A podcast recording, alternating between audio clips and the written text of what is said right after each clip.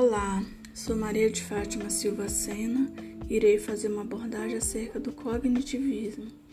Essa teoria ela surgiu em objeção ao behaviorismo, que tinha como base a observação do comportamento humano. O cognitivismo ele analisa o indivíduo como um ser funcional, traz como proposta a análise da mente, como o homem desenvolve seu conhecimento acerca do mundo e faz uma análise dos aspectos que intervêm no processo de aprendizagem.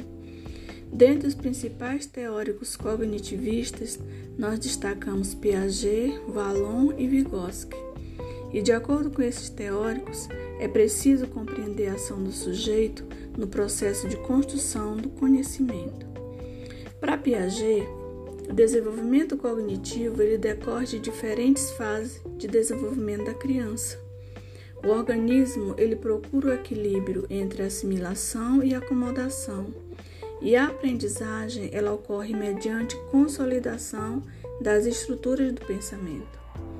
Para Vygotsky, a interação social mediada pela cultura, ela exerce uma grande importância no desenvolvimento humano o conhecimento é adquirido através de linguagens e pensamentos. A aprendizagem, ela promove o despertar de processos internos de desenvolvimento que não ocorreriam senão por meio das interações que são estabelecidas entre o indivíduo e o meio. Isso leva o cérebro a criar novos conhecimentos.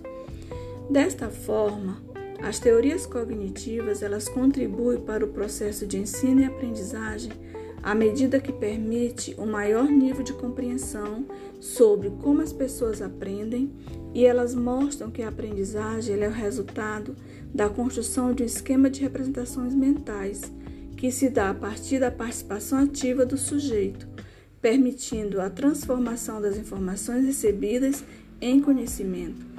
E o professor, ele atua como mediador desse processo, devendo buscar estratégias a fim de desenvolver diferentes habilidades nos seus alunos.